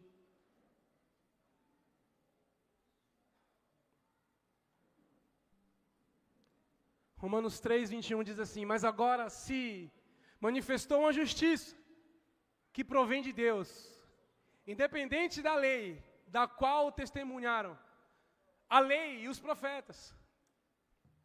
Próximo. Justiça de Deus mediante a fé em Jesus Cristo, para todos os que creem. Não há distinção. 23. Pois todos pecaram, diga assim: todos pecaram. Diga mais forte, igreja, diga: todos pecaram. Quando você falar todos pecaram, se coloca nesse lugar assim: todos pecaram. E estão destituídos da glória de Deus. Sendo justificado gratuitamente por Sua graça, por meio da redenção que há em Cristo Jesus. Diga assim: hoje eu volto para casa. E voltar para casa, meu irmão, é, é saber que você estava trilhando um caminho sem Cristo, buscando seus próprios interesses, buscando suas próprias vontades. Eu não sei qual tem sido a sua dificuldade financeira, sabe? Eu não sei o que você tem passado ou o que tem assistido pessoas passando. Mas o Senhor te trouxe aqui para mexer nas suas estruturas mesmo, para mexer em algo que você talvez não queria falar sobre isso. Talvez muitas vezes nós falamos sobre oferta, falamos naquele momento de oferta, uma palavra rápida de 15, 20 minutos, mas hoje o Senhor separou esse domingo para mexer nesse lugar que precisa ser curado dentro de você. Onde é dele, por ele e para ele são todas as coisas. Quando você entender que é dele, por ele e para ele, você fala assim: Eu também sou dele. E não tem algo maior que Deus quer resgatar nessa noite que não seja você. O Senhor não quer as suas finanças para tirar, não quer tirar de você. Ele quer te ensinar a ser próspero. Ele quer te ensinar a mexer com aquilo que é teu, a crescer. O Senhor olha com um olhar de, e se compadece com filhos que muitas vezes passam dificuldades e trabalha dia e noite. E o pai se compadece. Põe a mão sobre o seu coração, em nome de Jesus. Eu quero que você, nesse momento de, de comunhão com o Espírito Santo, seja sincero. Seja sincero você e Deus, porque você sabe como tem sido os dias. Você sabe como tem sido difícil. Você sabe como tem sido difícil entregar um dízimo, entregar oferta. E você que é uma pessoa fiel, é confrontado com a palavra. E fala, Senhor, eu quero, mas não tem dado. O Senhor hoje vai arrumar suas estruturas, porque aquilo que é velho ficou para trás.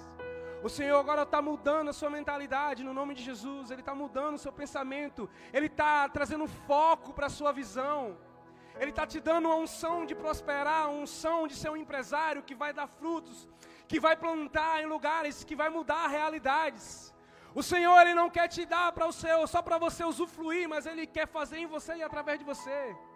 Pessoas vão ser alcançadas através daquilo que o Senhor vai derramar sobre a sua noite hoje aqui, sobre você essa noite. Vai sair pessoas daqui já com mentalidade de empreendedorismo.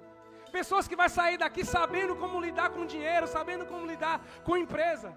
E o Senhor hoje ele te trouxe essa noite. Eu vou te preparar para comer o melhor dessa terra. Porque você ainda não estava pronto para usufruir.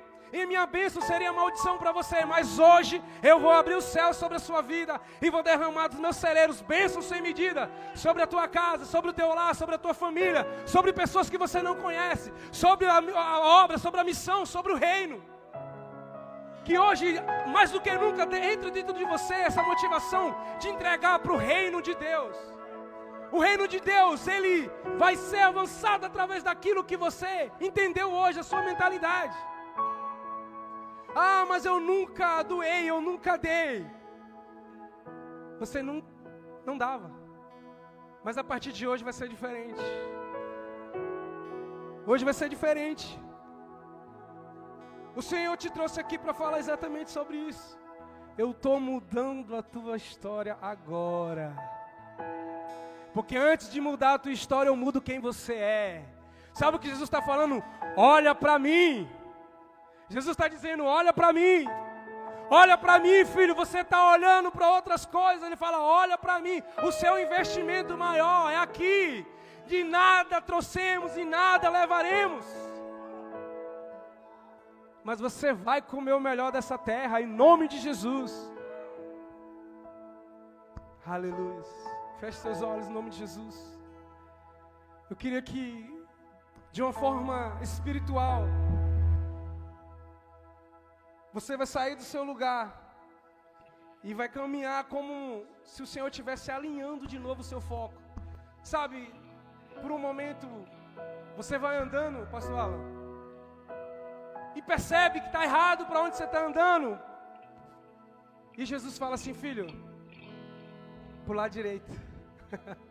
joga a rede do lado direito, filho. Sabe, joga a rede do lado direito. Só que não é sobre o que eu estou te dando. Porque Pedro jogou a rede do lado direito, mas quando Jesus morreu, ele voltou a pescar peixe. Jesus tinha falado: Você é pescador de homem. E quando Jesus está na beira da praia, assando um peixe, e eles estão lá de novo pescando, e aí ele fala assim: Joga a rede do lado direito. João olha para Pedro e fala assim: É o mestre. A Bíblia diz que Pedro se joga no mar e começa a nadar em direção ao Senhor. E eu imagino Jesus sentado e falando assim: ó, vocês estão procurando lá o que eu tenho aqui. Vocês estão procurando lá o que eu tenho aqui. Fique perto de mim, eu te darei o que você precisa, Pedro. Ele estava alinhando Pedro de novo e ele está nos alinhando hoje de novo. Você está buscando coisas que Jesus quer te dar, mas é fora dele. Espírito Santo. O Senhor tem total liberdade sobre esse lugar. Senhor tem total liberdade sobre esse lugar, Espírito Santo. Então abre o céu sobre essa igreja hoje, Senhor. Sobre a tua igreja, Jesus. E começa a nos curar, Senhor. Que haja um avivamento, não de fora para dentro, mas de dentro para fora, Senhor. Começa a mudar as coisas de lugar dentro de nós hoje, Senhor. Que essa noite, Senhor, possamos sair daqui com mentalidade nova.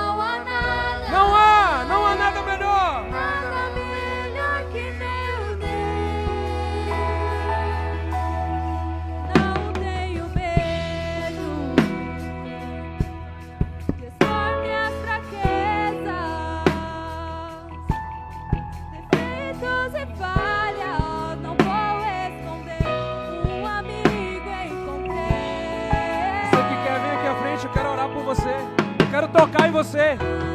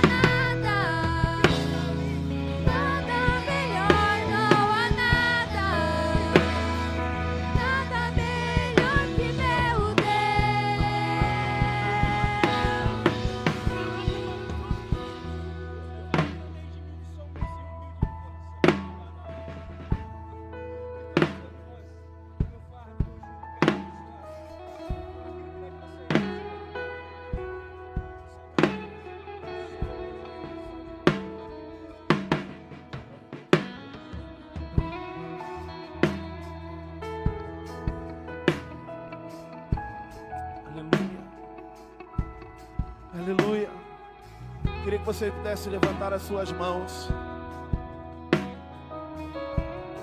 Toda a igreja, levante as mãos bem alto, feche os seus olhos. Senhor Deus, nessa noite, nós estamos saindo daqui, Senhor Deus, totalmente restaurados, Senhor Deus, intimamente restaurados por Ti, Pai, porque nós colocamos, Senhor Deus, o valor, Pai, do teu reino, Senhor Deus, dentro de nós. E que, Senhor, possamos, em nome de Jesus, ainda, através das nossas atitudes, Senhor, corresponder, Senhor Deus, à cura que o Senhor derramou hoje. E, Senhor Deus, um crescimento virá muito grande sobre a nossa vida. Por isso eu peço a tua bênção sobre a vida de cada um nesse, nessa noite. Sobre a vida do Edivá, sobre a casa dele, a família dele. Sobre a vida da Débora, Senhor, em nome de Jesus, do Cauê. Sobre a vida, Senhor Deus, dos filhos que crescerão, Senhor Deus, ali. Debaixo, Senhor Deus, da tua palavra, Senhor, em nome de Jesus. E cremos, Senhor Deus, num tempo poderoso de renovo sobre nós. Em nome de Jesus. Fique em espírito ainda. Eu queria aproveitar esse momento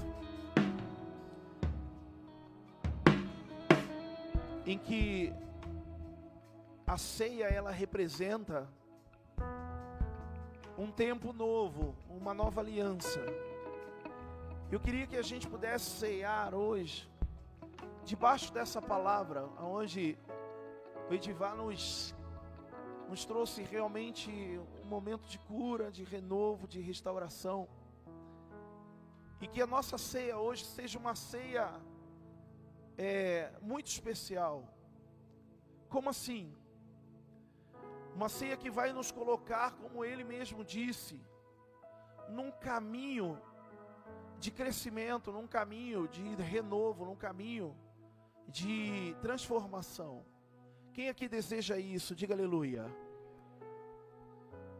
Então nós vamos cear. Você que é batizado, você vai cear. Você vai pegar os elementos da ceia, o pão e o suco de uva, representando o sangue de Jesus e o corpo. E nós vamos cear, meu amado, em intimidade com o Espírito Santo, pedindo, sabe, arrependimento pelo nosso, pela nossa trajetória errada em relação ao que é o reino para nós. Nós aqui nessa igreja, nós damos muito valor, nós na verdade colocamos no lugar certo o reino de Deus, acima de todas as coisas na nossa vida. E isso não pode ser roubado de você. E a nossa ceia dessa noite será nos colocando no caminho novamente reto, como o Edivar disse aqui. Sabe quando ele falou para você fazer ali o seu sair do seu caminho e vir aqui na frente, que seria Deus colocando você num caminho reto, nós vamos fazer isso também através da nossa Santa Ceia. E se você não é batizado, não perca esse momento. Ah, o culto acabou para mim porque eu não sou batizado. Quem vai se batizar agora vai pegar? Não. Fique em espírito, pedindo um tempo novo, renovo sobre a sua vida financeira, sobre a sua vida espiritual e ministerial para que a gente possa sair daqui selados pelo reino de Deus. Vamos cear de coração, vamos cear em unidade. Quem crê nisso, diga aleluia. Pode sair do seu lugar e vem aqui pegar os elementos da sua ceia. Enquanto isso, nós vamos louvar mais aqui, vamos adorar o Senhor. Pega os elementos da sua ceia. Se você quiser ficar aqui na frente, pode ficar, mas se quiser voltar para o seu lugar, fique em espírito. Amém? Para que nós possamos continuar o culto. E saímos daqui completos. Diga comigo, igreja toda, diga completos. Amém.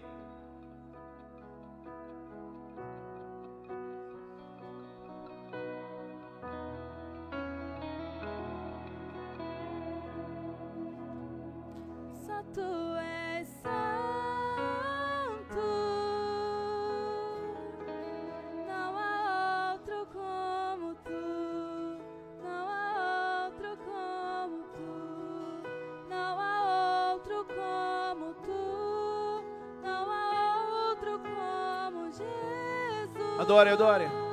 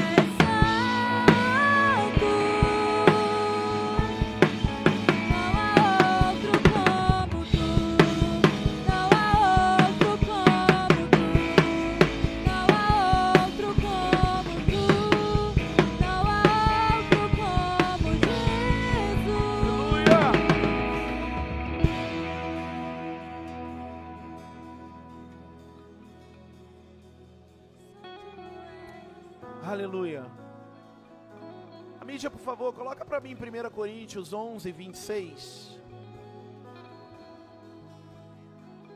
1 Coríntios 11, 26. Para que a gente possa é, entender o valor desse momento da ceia. Eu vou lendo aqui, ó. Porque sempre que comerem, escute isso, tá? Porque sempre que comerem deste pão e beberem deste cálice, vocês anunciam a morte do Senhor até que ele venha. 1 Coríntios 11, 26. Porque sempre que comerem deste pão e beberem deste cálice, vocês anunciam a morte do Senhor até que ele venha. Então o que nós estamos fazendo? Quando nós comemos o pão e bebemos o suco de uva, nós estamos dizendo: Eu lembro da Sua morte, Senhor, e espero a Sua volta. Então nós esperamos a volta de Jesus Cristo. Nós sabemos que Ele vive. Quem crê nisso, diga aleluia. Quem crê num Deus vivo, num Jesus vivo aqui, diga glória a Deus. Nós cremos num Senhor vivo. Porém, nós esperamos que Ele volte para nos resgatar. E a Santa Ceia, ela nos coloca nesse caminho. Então, eu queria que você pudesse levantar a sua ceia bem alta ao Senhor nessa noite. E eu também com a minha aqui. Nós vamos dizer juntos: graças a Deus. Diga graças a Deus. Diga: Este é o sangue e o corpo do meu Senhor Jesus Cristo. Mais forte, diga: Eu creio que eu o aguardo, eu espero a sua volta, eu estou no caminho, aguardando com grande expectativa a volta do meu Senhor. Diga graças a Deus. Fala, eu renovo a minha aliança com o meu Senhor Jesus Cristo. Forte, diga crendo que Ele é o meu Senhor e Salvador. Em nome de Jesus, amém. Tome a sua ceia.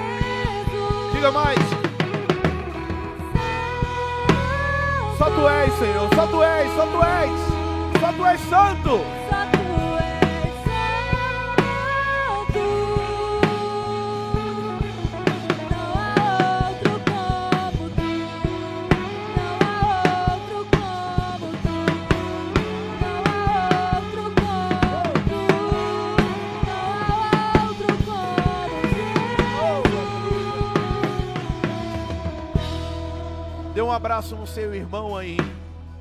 Que está do seu lado. Diga para ele assim, ó. Diga. Diga assim, ó. Que haja comunhão entre nós até a vinda de Cristo. Estaremos unidos em unidade. Em nome de Jesus.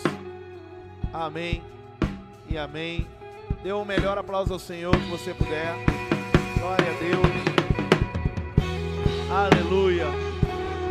Aleluia. Uou. Glória a Deus. Amém. Eu queria agora chamar as crianças aqui, que no dia de Santa Ceia nós fazemos a apresentação das crianças. Pode sentar um pouquinho?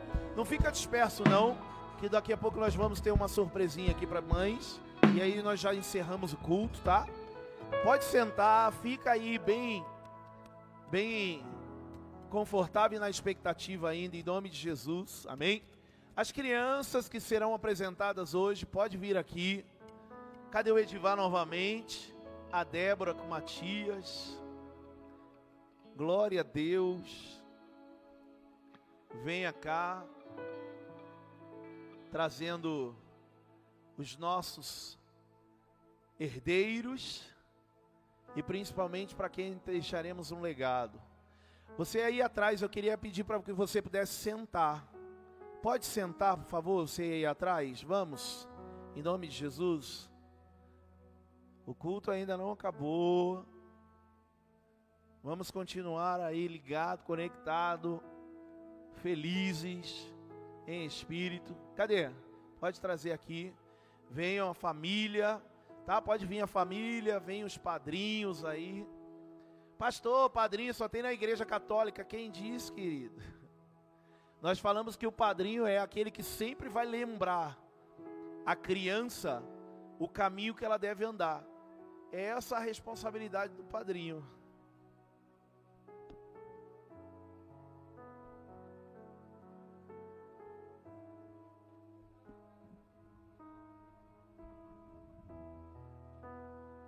Glória a Deus. Tá aqui o vô. ó, ó. Cadê a vó? Não veio? Ela falou para não chamar de vó, né?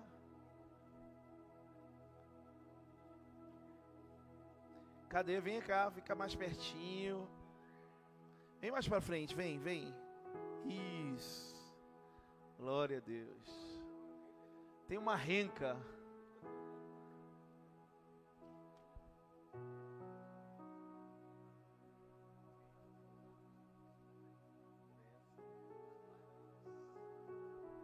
Glória a Deus. Está aqui. Está aqui o Arthur e está aqui o Matias. Nós dizemos que todas as nossas crianças, eu digo muito sempre isso, que os meus filhos são como flecha. Não sou eu, Rodrigo, que falo, mas é a Bíblia. A palavra diz assim que na juventude, aquele que tem muitas flechas em sua aljava, a aljava é aquele que guarda né, o depósito ali das flechas do arqueiro. Ele diz que aquele que tem muitas flechas em suas aljavas é feliz. Ele é abençoado. Então, quando a gente brinca, né, de ter muitos filhos, na verdade é uma bênção ter muitos filhos. Então, glória a Deus, né, para que vocês possam ter muita unção dessa prosperidade para cuidar dessas muitas flechas, em nome de Jesus. Amém? E nós, como igreja, nós ensinamos sempre que nossas crianças, elas não têm pecado, ou melhor, elas não têm consciência do pecado. Então, o, o, batismo nas águas é para arrependimento. E se o batismo na água é para arrependimento e eles não têm consciência de, de arrependimento ou de pecado, nós não batizamos as nossas crianças. Nós o fazemos o quê? Nós apresentamos elas a Deus, dizendo que nós estamos consagrando. Então nós vamos fazer isso com o Arthur e fazer isso com o Matias, consagrar eles ao Senhor, dizendo: Pai, tá aqui, ó, nossas crianças são tuas e que o Senhor possa, pode cuidar. E eu também não posso deixar de sempre cobrar a responsabilidade dos pais, de fazer com que o Matias e fazer com que o Arthur possa crescer no caminho do Senhor. Não é ele que vai vir sozinho, não é ele que vai andar sozinho, mas são os pais que colocam os seus filhos. A Bíblia diz: ensine os filhos no caminho que se deve andar. E ensinar não é, de, não é dizer vai lá, ensinar é fazer para que eles possam aprender. Então é uma responsabilidade muito grande nossa, pais. E quando a gente chama os padrinhos, tios, nós dizemos o que? Nós falamos também que os padrinhos são aqueles responsáveis de lembrar eles desse dia. Um dia você foi consagrado no altar, um dia você foi lá batizado, ou melhor, apresentado ao Senhor para que vocês pudessem crescer. Então, padrinhos, é, avós, tios, tias, façam isso de todo o coração, façam com que seus filhos possam crescer realmente no caminho do Senhor. Amém? Igreja, estenda as suas mãos para cá, levante as suas mãos para cá, crendo. Nós vamos orar, a pastora também me ajuda aqui. Levanta um pouquinho. Eu costumo, às vezes, pegar as crianças assim, mas Cadê? Chama os pastores, é bênção. Para nos. Glória a Deus, ó. O Arthur veio até de gravata. Rapaz, você vê? Amém? Vem aqui, vamos orar, levante suas mãos para cá. Senhor, eu consagro, Senhor, a vida do Arthur, Senhor Deus, nessa noite. E digo, Senhor Deus, que a, a vida, Senhor Deus, do Arthur, a paz dele, a saúde dele, o crescimento dele, Senhor, está em tuas mãos. Como a tua palavra diz, Senhor Deus, eles como flecha estão, Senhor Deus, sendo lançados hoje, Pai. Declarando e crendo, Senhor, em nome de Jesus, que nada, Senhor Deus, possa, Senhor Deus, tocar na vida deles. E que, Senhor Deus, seus pais possam ter a consciência, Senhor Deus, da, da, da, do momento espiritual, Senhor Deus, da vida deles, para que possam conduzi-los, Senhor Deus, ao teu reino. Que o Arthur, Senhor Deus, cresça como um jovem, Senhor, cheio do Espírito Santo, como um levita, como um crente, cristão, pregador e pastor da tua palavra, em nome de Jesus. Senhor, eu apresento e consagro a vida do Matias, declarando, Senhor Deus, ele como um, um servo teu, um pastor, Senhor, um levita, um adorador, Senhor Deus, da tua casa. Declaro, Senhor Deus, saúde perfeita. Nós já agradecemos desde já, Senhor, o milagre que o Senhor fez na vida do Matias. E que ele possa, Senhor, crescer contando, Senhor, esse testemunho, para que outros pais, outros jovens, possam, Senhor Deus, crer que o Senhor é um Deus, Senhor Deus de milagre. Portanto, Senhor, nossas crianças são tuas, o Arthur e o Matias. Abençoe, Senhor, essas famílias e que eles possam, Senhor Deus, também crer no coração, Deus, da sua da sua presença sobre eles em nome de Jesus. Quem quer diga amém. Aplauda ao Senhor. Junta todos aí as famílias. Papais, fiquem aí na frente, ó. Isso. Junta bem bem juntinho, pastores, vem para frente aí, ó. Glória a Deus. Tirar uma foto bonita ali.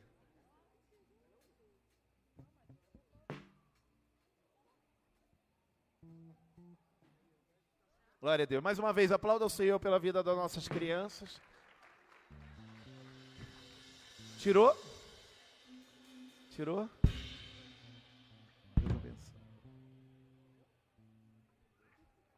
Glória a Deus. Amém? Cadê as mamães dessa igreja aqui? Levanta a mão aí. Faz barulho, mamães. Ai, meu Deus. Eu liguei para minha mamãe também. Hoje mandei um beijo para ela falei umas palavras de amor para ela, dizendo: Mãe, obrigado por você existir, senão eu não existiria. Mas nós somos muito felizes. A palavra fala assim que as mulheres, elas realmente herdaram o maior milagre que pode ser realizado é o milagre de gerar uma vida. E vocês, mães, receberam esse dom. Parabéns. Aplauda mais uma vez a vida dessas mulheres. Pode subir as nossas crianças aqui. Muitas crianças. Podem vir. A tia Janaína preparou o Ministério Kids com as meninas aí. A paz, igreja. Espera aí que a tia vai arrumar aqui eles, que eles são bem comportados. Cadê os pequenos? Põe pra cá os pequenos.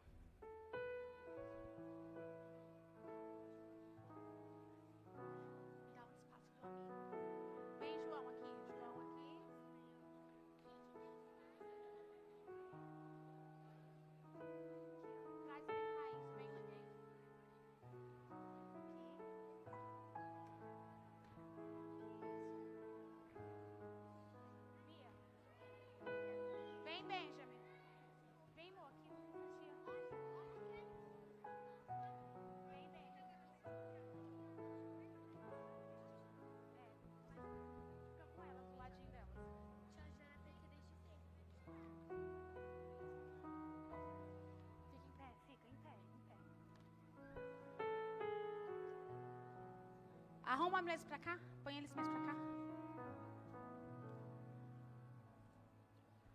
Amém, igreja? Vai dar tudo certo. Feliz Dia das Mães a todas as mamães. Espero que vocês gostem da apresentação do Ministério Kids para vocês, tá bom? Pode soltar.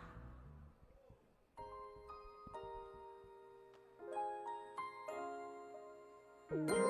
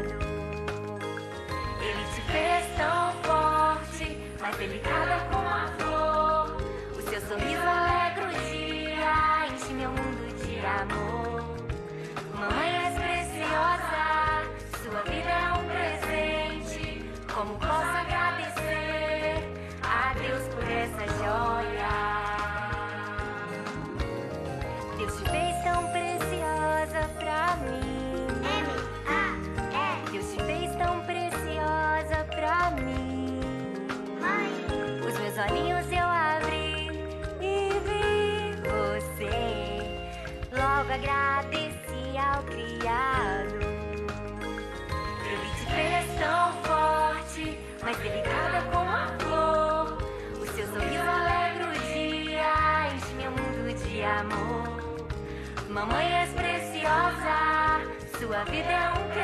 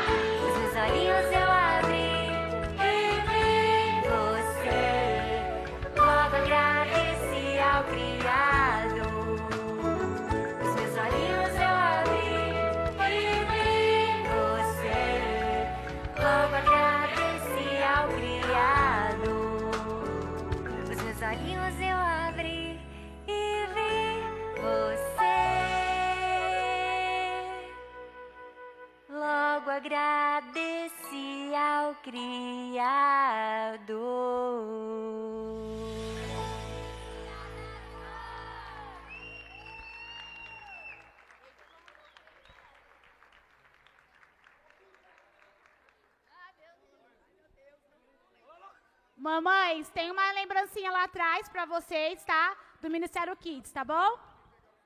Vem pegar o filhinho de vocês. Mamãe, vem dar um abraço no filhinho aqui.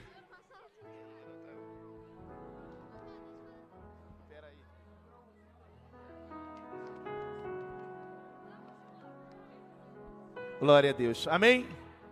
Feliz Dia das Mães. Mamãe passa lá no Kids ali, pega uma lembrancinha. Ó, mamães, tem um tem um painel ali que o Kids preparou para vocês tirarem foto. Então vai ficar iluminado a igreja, tá bom? Mídia.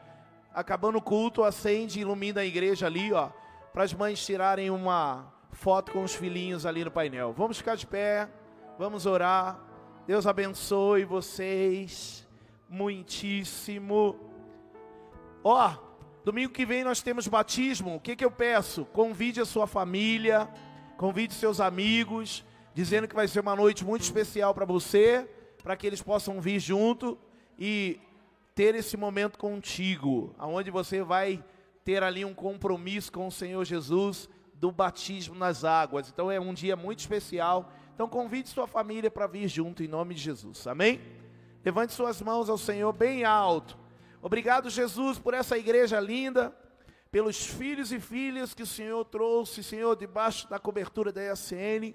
E que nós possamos, Senhor Deus, ter uma semana maravilhosa, valorizando, Senhor, o teu reino e a tua presença, como nós aprendemos aqui, Senhor, nessa noite, colocando, Senhor, o teu reino no lugar certo, de valor maior, que nossa vida, Senhor, seja uma vida, Senhor, inspiradora para outros, e que nada possa tirar a nossa alegria, a nossa fé, em nome de Jesus. Nos leve guardados, seguros para nossa casa, nosso lar, e que tenhamos uma semana cheia de prosperidade e unção, em nome de Jesus. Quem quer diga amém. Aplauda ao Senhor. Deus abençoe. Dê um abraço forte no seu irmão. Evangelize essa semana para as células, tá? Vá lá para a célula cheio de Deus.